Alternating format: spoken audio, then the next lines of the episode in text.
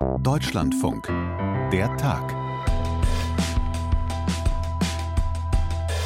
Das Netz ist gerade voll mit Live-Tickern zum Hochwasser. Die Wettervorhersage wird zum echten Krimi.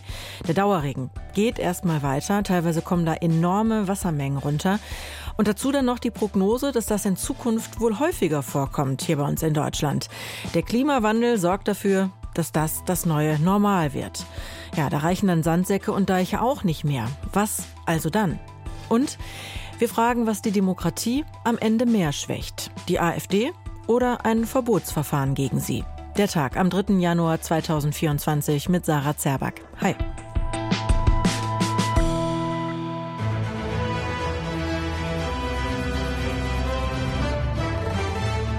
Die Lage ist weiter angespannt in den Hochwassergebieten. Betroffen sind vor allem Regionen in Sachsen-Anhalt, Thüringen und Niedersachsen. Besonders kritisch ist die Lage in Oldenburg, wo das Hochwasser der Hunte Teile der Stadt bedroht. Oldenburg. Oldenburg. Beim NDR gucken hat da plötzlich was bei mir geklingelt. An Kathrin Büsker aus unserem Hauptstadtstudio. Frau Büsker. Moin. Ga Moin. Da kommst du weg, ne?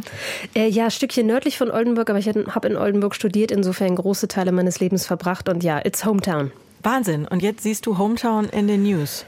Ja, wobei nicht überraschenderweise Hochwasser in Oldenburg ist durchaus äh, häufiger mal der Fall. Äh, einfach aufgrund des Flusses, der da ja durchfließt. Die Hunte ist jetzt einer der betroffenen Flüsse. Ich habe eine Liste vor mir. Die Hase, die Aller, die Oker und die Leine ebenfalls betroffen. Ich ahne, dass viele Hörerinnen, Hörerinnen und Hörer von diesen Flüssen noch nie was gehört haben, aber wenn man da wohnt, man kennt sie. Ja, und ich habe es jetzt in der Tagesschau gelernt, welche Flüsse es da gibt. Und von dir natürlich. Und gleichzeitig, du sagst, das ist jetzt nicht so völlig überraschend, hm, aber so pups warm im Januar Januar und Regen, richtig viel Regen statt Schnee. Das ist ja jetzt nicht nur eine persönliche Wahrnehmung, dass das eigentlich echt nicht normal ist, oder? Nee, das ist überhaupt nicht normal. Also man muss auch dazu sagen, in Norddeutschland regnet es einfach schon über Wochen hinweg sehr viel. Deshalb kommt jetzt auch so viel Wasser zusammen. Ist jetzt nicht alles in einer Nacht gefallen. Es regnet einfach schon sehr, sehr lange. Und ich sag mal, das ist im Grunde das, was äh, die Wissenschaft auch für die Zukunft prognostiziert, dass unsere Sommer tendenziell trockener werden und unsere Winter tendenziell nasser, äh, was nicht heißt, dass es nicht auch Ausnahmen geben kann. Es kann trotzdem auch mal einen nassen Sommer geben oder einen total trockenen Winter, aber im Grunde ist das die Zukunft, dass die Winter tendenziell sehr nass werden. Mhm. Und die Tendenz ist auch, dass das mit dem Klimawandel zu tun hat, beziehungsweise die allgemeine Annahme der Wissenschaft. Ganz genau, die Wetter werden einfach extremer und ich glaube, in diesem Jahr kann man auch einordnen, dadurch, dass es im Sommer so heiß war, insbesondere auch die Ozeane sich so krass aufgeheizt haben, ist einfach sehr viel Wasser verdunstet, in die höheren Schichten äh, der Atmosphäre eingedrungen und was hochkommt, muss auch irgendwann wieder runter. Tada. Mhm. Und Gut, also Regen, sagst du gerade im Norden, gab es natürlich äh, häufig, aber das hat sich ja natürlich damals jetzt nicht schon immer so gestaut und dann überflutet. Äh, schilder das doch vielleicht mal, was das jetzt aktuell für Auswirkungen hat, für Folgen. Ja, ich habe ja eben tatsächlich schon äh, die Flüsse aufgezählt, die jetzt betroffen sind mit großen Hochwassern. Es gibt auch kleine bis mittlere Hochwasser. Man muss sich das so vorstellen, dass wir jetzt vor allem über den Bereich äh, reden von Deutschland, der untere Flussläufe betrifft. Mhm. Das Wasser wird ganz ganz schnell abgeleitet. Es hat auch im Harz ja sehr viel geregnet. Das Wasser kommt oben am Berg runter und unten kommt es an. Ähm, wir haben eine Infrastruktur, gerade auch im Bereich rund um Oldenburg, wenn man da mal auf eine Karte guckt, Google Maps oder ähnliches, ähm, die auf Entwässerung ausgelegt ist. Das sind Bereiche, die eigentlich immer sehr, sehr nass waren, dann aber trockengelegt wurden, um sie landwirtschaftlich nutzen zu können oder aber auch um sie bauen zu können. Wenn man da mal guckt, so auf der Karte guckt nach Ortsteilen wie Bümmersteder Moor, das war mal ein Moor, da ist mal ganz viel Wasser gewesen tatsächlich auch. So ein Moor ist ja so ein Schwammkörper, das tatsächlich Wasser auch speichern kann. Das hat man schön trockengelegt mit vielen Gräben, um es zu bebauen. Ja, und jetzt, wenn es viel regnet, dann kann das Wasser im Grunde nirgendwo mehr hin. Sieht man, um beim Beispiel Oldenburg zu bleiben, auch sehr schön, wenn man die Karte aufmacht und so sieht, wie die Hunte von Süden reinkommt in die Stadt. Von tendenziell eher Westen kommt dann auch noch ein Kanal dazu. Und es gibt rund um die Hunde durchaus noch Flächen, die dann überspült werden können, Sickerflächen, die jetzt auch zum Teil als Wiesen genutzt werden. Aber dann kommt schon die Bebauung. Und die Sickerfläche, die da ist, die reicht im Grunde nicht mehr aus bei diesen Wassermassen. Und die Bebauung ist so nah dran gerückt an das Wasser, dass da jetzt eben in diesen Häusern das Wasser in den Kellern steht. Okay, also ist der Klimawandel offenbar ja tatsächlich schneller als der Hochwasserschutz. Dabei äh, hat die Politik natürlich ähm, auch schon vor Jahren erkannt, ne, das wird irgendwie dringender. Es gibt ja sogar, habe ich jetzt gelesen, seit zehn Jahren ein nationales Hochwasserschutzprogramm, das Bund und Länder da auf den Weg gebracht haben. Mhm. Aber das, das reicht offenbar nicht. Ne? Na, wir wissen im Grunde schon seit vielen, vielen Jahren, was wir machen müssen, dass wir die Flüsse eben auch nicht mehr so stark begradigen dürfen, sondern dass die Platz brauchen, um sich äh, auszubreiten. Aber gleichzeitig breiten sich ja eben auch die Städte immer weiter aus. Wir wissen alle um die Wohnungsnot in den Städten. Bauland ist äh, total attraktiv bzw. begehrt. Und so kommt es eben auch, obwohl wir es wissen, dass wir es eigentlich nicht machen dürfen, heute noch vor, beziehungsweise ist in den vergangenen Jahren vorgekommen, dass Baugebiete genau da ausgewiesen worden sind, wo man früher aus guten Gründen nicht gebaut hat, also die Fläche freigelassen hat, weil man eben wusste, dass der Fluss sich diese Fläche gerne mal holt. Da sind dann zum Teil in den vergangenen Jahren noch Häuser gebaut worden und in genau diesen Häusern Häusern steht dann jetzt tatsächlich tendenziell das Wasser. Und dadurch, dass es eben durch diese extremeren Wetterereignisse auch mehr Wasser ist, müssten wir eigentlich mit der Bebauung tendenziell ja, ein Stück weiter noch wegrücken von den Flüssen, da wo es geht. Oder eben vor den Städten, den, den Flüssen Möglichkeiten geben, sich schön auszubreiten. Ich muss dazu sagen, gibt es rund um Beispiel Oldenburg tatsächlich heute auch immer noch, aber eben nicht im ausreichenden Maße. Die, die Flussauen in Deutschland sind im großen Stil zurückgebaut worden, trockengelegt worden, sodass das Wasser eben ja einfach schlichtweg nirgendwo hin kann. Und eigentlich wüssten wir, dass es anders geht. Wir haben es aber nicht gemacht, weil wir andere Interessen hatten. Hm, also wenn du sagst, wegrücken, mehr von weiter weg von den Flüssen, das klingt ja so, als müsste man da wirklich ja auch radikal ran. Ne? Also das heißt zurückbauen, woanders hinbauen. Hm Mhm. Mit wahnsinnig viel Aufwand und Geld. Ne? Ja, das heißt tatsächlich auch, dass hier und da Häuser nicht mehr stehen dürfen. Wenn wir woanders drauf fokussieren, Ahrtalflut 2021, da haben wir ja auch danach drüber gesprochen, ah, eigentlich dürfte man an dieser Stelle dieses Haus da gar nicht neu bauen, weil wir wissen, dass das Wasser da wieder hinkommen wird. Diese Entscheidung hat man aber gescheut und hat tatsächlich Häuser dort zum Teil wieder aufgebaut, wo total klar ist, dass die wieder überflutet werden, wenn das nächste Starkregenereignis kommt. Weil das ist natürlich total schmerzhaft. Da geht es auch an Besitzverhältnisse. Die Grundstücke gehören den Menschen. Ihre Emotion hängt da dran, weil das Grundstück vielleicht auch schon seit vielen Jahrzehnten in Familienbesitz ist. Und dann ist die Frage, ja, okay, ähm, was, was macht man jetzt damit? Kriegt man die Leute da freiwillig weg? Muss man die Leute vielleicht sogar enteignen? Wir haben es an anderen Stellen über Jahrzehnte gemacht, dass Menschen enteignet worden sind, beispielsweise für die Kohletagebauer oder auch für den Autobahnbau. Aber beim Hochwasserschutz ist das noch ein so heißes Eisen, dass da niemand dran möchte. Hm. Was mit der Landwirtschaft stelle ich mir ähnlich heiß vor, das Eisen. Ja, da sind wir im Grunde wieder bei den Flächenkonflikten, die ich ja eben schon angesprochen habe. Also, dass wir trockengelegt haben, liegt ja auch daran, dass wir das Land nutzbar machen wollten für die Landwirtschaft. Und gerade die intensive Landwirtschaft, wie wir sie haben im Ackerbau, äh, die kann natürlich nicht damit umgehen, äh, wenn die Wiesen ein paar Mal im Jahr äh, überflutet werden. Es gibt durchaus Landwirtschaftsmodelle, wo das funktioniert. Du kannst diese ähm, im Süßwasserüberflutungsbereich kannst du die Wiesen immerhin noch für die Tierhaltung nutzen. Aber auch da musst du natürlich mit Blick auf die ähm, die Eigentumsverhältnisse irgendwie ja, eine Regelung finden, dass beispielsweise landwirtschaftliche Betriebe dafür entschädigt werden, dass ihre äh, Felder bzw. ihre Wiesen regelmäßig überflutet werden und sozusagen als Polder dienen, als Süßwasserpolder. Das kann man alles lösen, ist aber auch eine große Aufgabe tatsächlich für die Kommunen. Und ja, es geht am Ende immer auch um Eigentumsverhältnisse und dass man hier die ähm, Interessen der Gemeinschaft mit den Interessen des Individuums auch irgendwie ja in einen Einklang bringen muss. Alles nicht einfach. Nee, nee, äh, klingt danach. Also wenn wir Bauwirtschaft jetzt haben, Landwirtschaft, da scheint es ja vielleicht sogar schon das einfachere Mittel zu sagen, okay, wir stecken zum Beispiel mehr Geld in den Katastrophenschutz. Das wird ja jetzt verstärkt äh, gefordert, zum Beispiel mhm. vom Technischen Hilfswerk. Wäre das eine Option, äh, die uns da erstmal ein bisschen Luft verschaffen könnte? Das ist auf jeden Fall äh, eine wichtige Herangehensweise, den Katastrophenschutz, aber auch den Hochwasserschutz generell in die Lage zu versetzen, auf Ereignisse zu reagieren. Nur ich sage mal, auch das THW kann das Wasser ja nicht weghexen. Wenn das Wasser erstmal da ist, dann ist es da, muss man irgendwie einen Umgang mit finden und so viel Wasser wie im Moment da ist, da steht auch der Katastrophenschutz irgendwie ein bisschen hilflos da. Das heißt, im Grunde braucht es die Kombination aus Maßnahmen. Es braucht äh, gute Hochwasserschutzmaßnahmen im Sinne von einer adäquaten Eindeichung. Es braucht dann wiederum die Sickerflächen, also den, ich nenne ihn mal natürlichen Hochwasserschutz durch die Renaturierung von Mooren und Auen. Und dann braucht es eben auch einen gut ausgestatteten Katastrophenschutz, der sowas hat wie mobile Deiche.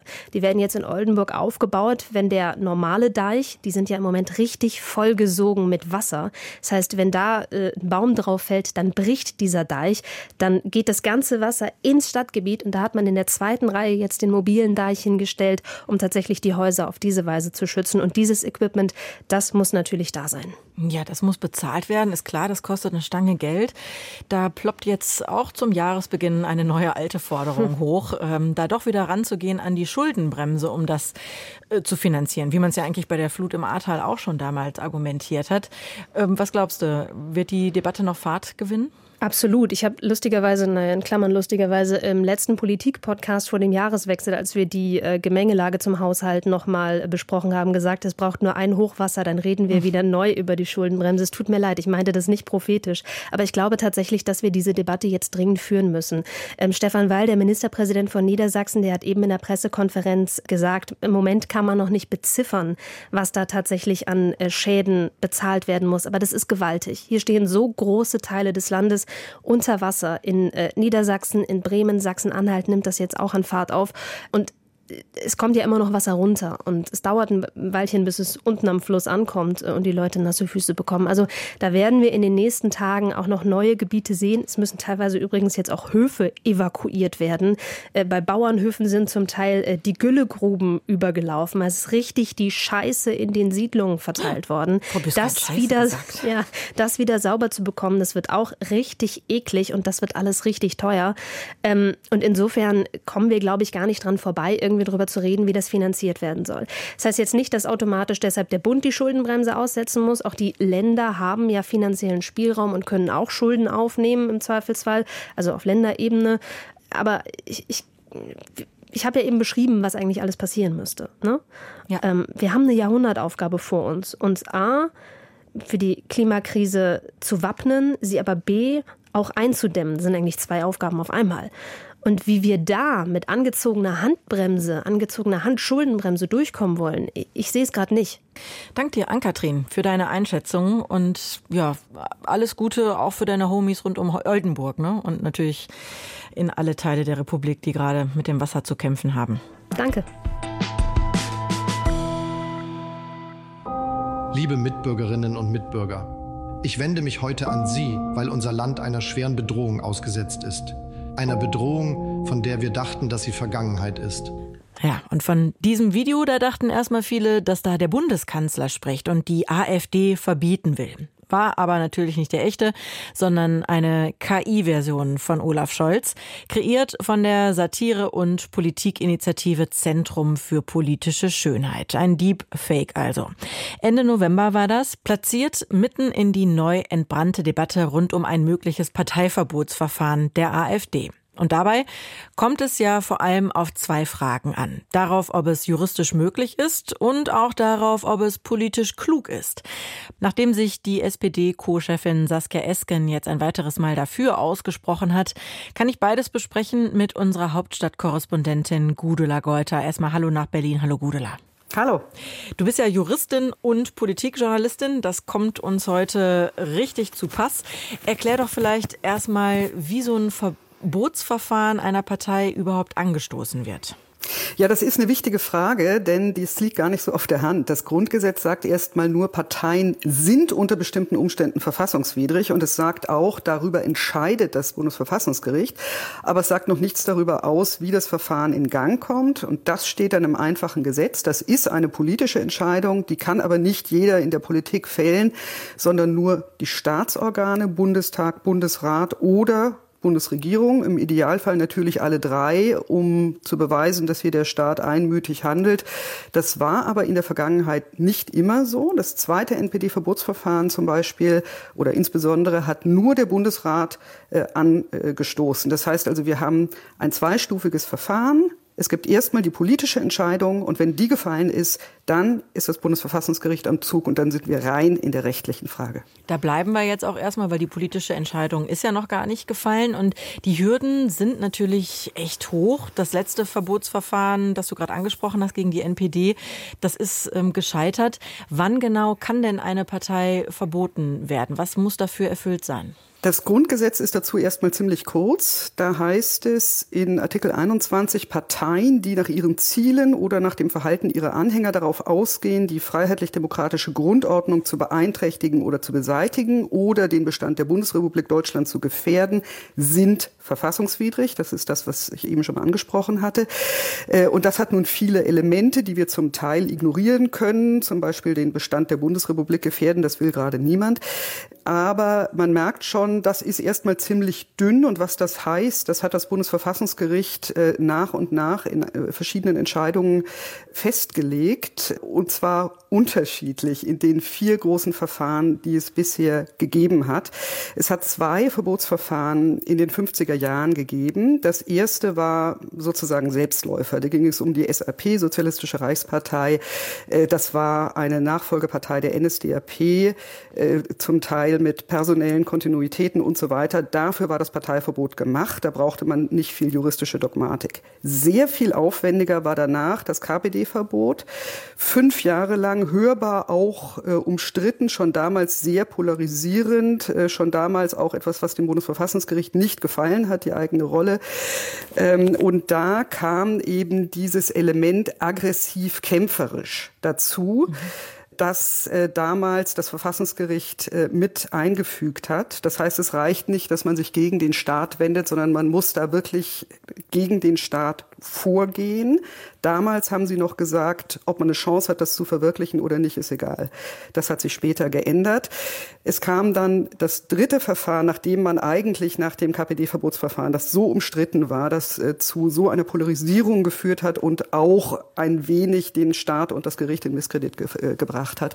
Danach dachte man eigentlich, das Parteiverbotsverfahren ist tot. Und es hat dann aber zwei Neuauflagen gegeben, beide gegen die NPD. Das erste Mal 2001 bis 2003. Damals ist keine Entscheidung über die Verfassungsfeindlichkeit gefallen, weil die Vorstände der Partei mit V-Leuten durchsetzt war, wie zufällig rauskam im Rahmen dieses Verfahrens. Und seitdem gibt es auch noch mal, was eigentlich klar ist, aber jetzt noch mal sozusagen durch Rechtsprechung normiert, Ansprüche an die Rechtsstaatlichkeit des Verfahrens. Ähm, das heißt eben insbesondere Rolle des Verfassungsschutzes und vierte Entscheidung, zweites NPD-Verbotsverfahren.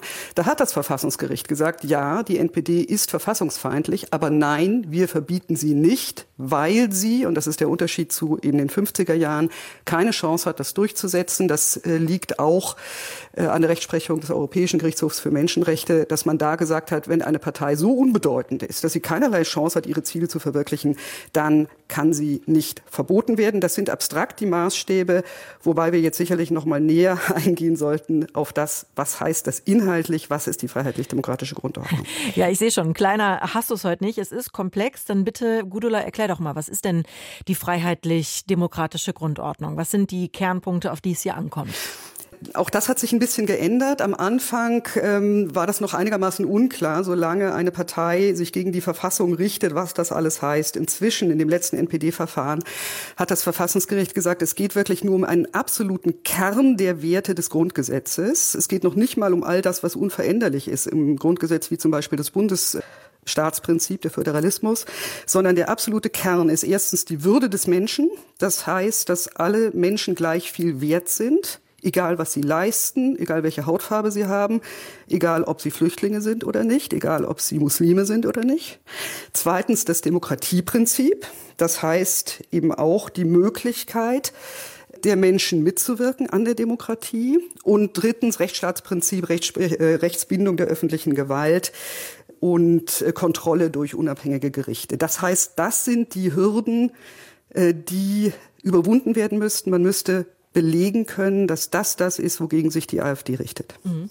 Ja, und wenn ich dich da richtig verstehe, dann ist das gar nicht mal so banal, weil klar, zahlreiche Aussagen von AfD dann sind bekanntlich verfassungsfeindlich, aber das scheint ja allein nicht zu reichen um die Partei verbieten zu lassen. Dafür muss man ja eben dieses kämpferische Element, was du gerade geschildert hast, ja auch erfüllen. Wie geht der Staat denn da vor, um das zu belegen? Ja, das ist tatsächlich nicht so einfach. Äh, und das äh, aus der Vergangenheit kann man da auch nur bedingt daraus lernen, weil es früher zum Teil einfacher war. Die SAP, habe ich gesagt, war eine reine NSDAP-Nachfolgepartei. Bei der NPD fand zumindest das Bundesverfassungsgericht, dass schon das Parteiprogramm eindeutig äh, verfassungswidrig war, äh, wegen des Menschenbildes, dass eben nicht alle Menschen gleich viel wert sind, wegen Aussagen zur Demokratie, äh, Teilhabe aller. Äh, bei der AfD kann man nicht einfach das äh, Parteiprogramm nehmen äh, und sagen, ja, klarer Fall, sondern die Verfassungswidrigkeit müsste sich ergeben aus Schriften, aus Äußerungen. Und jetzt kennen wir, wie du sagst, diese vielen Zitate etwa von Björn Höcke. Aber da müsste man eben belegen, dass das wirklich für die Partei steht. Und Höcke zum Beispiel ist formal ja eben nur Fraktionsvorsitzender in Thüringen, auch wenn der Einfluss insgesamt zweifellos sehr groß ist. Das ist, sind keine unüberwindbaren Hürden. Auch die Verfassungsrichter müssen sich nicht blöd stellen. Aber es muss schon eben einigermaßen rechtssichere Belege geben, bevor man in so ein Verfahren geht oder bevor auch das Verfassungsgericht sagen kann, ja klar, das ist die AfD. Also das ist die Schwierigkeit für ein solches Verfahren. Mhm. Jetzt haben wir tatsächlich aber drei Landesverbände, die vom Verfassungsschutz als gesichert rechtsextrem eingestuft werden. Thüringen, Sachsen-Anhalt, Sachsen ist jetzt noch dazugekommen. Was heißt das denn mit Blick auf ein mögliches Verbotsverfahren? Genau, und wir haben auch noch ein Verfahren im Bund, das auch noch läuft. Mhm. Ähm, sollte es mal zu einem Verfahren kommen, dann wäre der Verfassungsschutz eine ganz wichtige Institution, um Belege zu sammeln. Aber der Verfassungsschutz ist kein Gericht. Das heißt, die Einstufung ist jetzt nicht leitend für das Bundesverfassungsgericht. Jeder Verfassungsschutz ist politisch. Das sind in Land und Bund nachgeordnete Behörden, im Bund zum Beispiel des Innenministeriums. Und trotzdem gilt eben etwa, galt etwa für das NPD-Verfahren die Stoffsammlung, die man dem Gericht gegeben hat, das war im Prinzip die Stoffsammlung der Landesverfassungsschutzämter, die zusammengeführt worden sind beim Bund.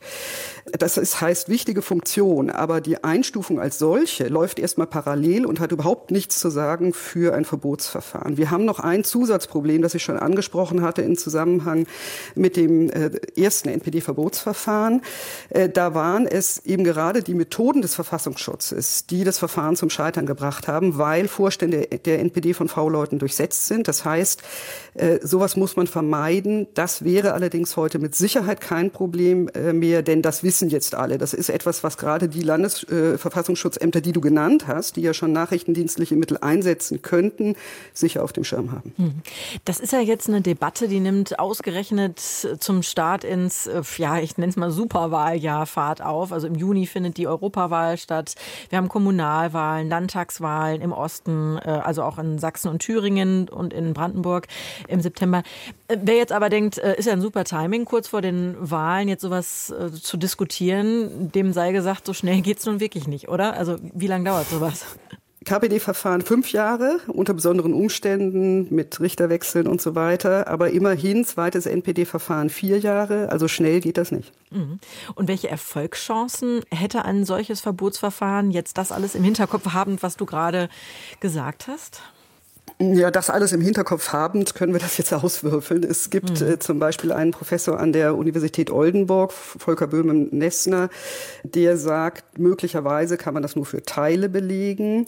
Es hat andererseits das Institut für Menschenrechte schon vor Monaten in einer recht schlichten Zusammenschau von Zitaten gesagt, ein Verbot ist möglich. Es gibt den Rechtsprofessor Christoph Möllers äh, in Berlin, der sagt, es gebe mindestens Anhaltspunkte und der sich dafür ausspricht, das wenigstens offen zu diskutieren und zu prüfen.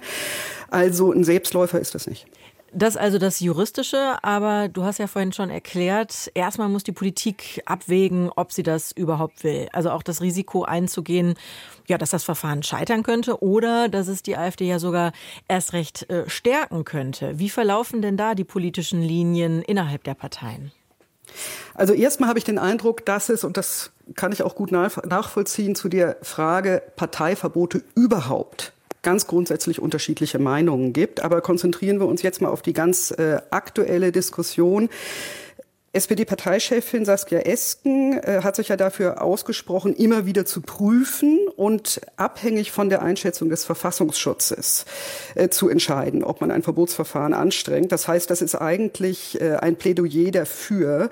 Nach dem, was ich gesagt habe, ist vielleicht schon, was ich über den Verfassungsschutz auch gesagt habe, vielleicht schon klar geworden, dass mir das nicht sinnvoll erscheint, außer man traut sich ohne den Verfassungsschutz keine Einschätzung zu.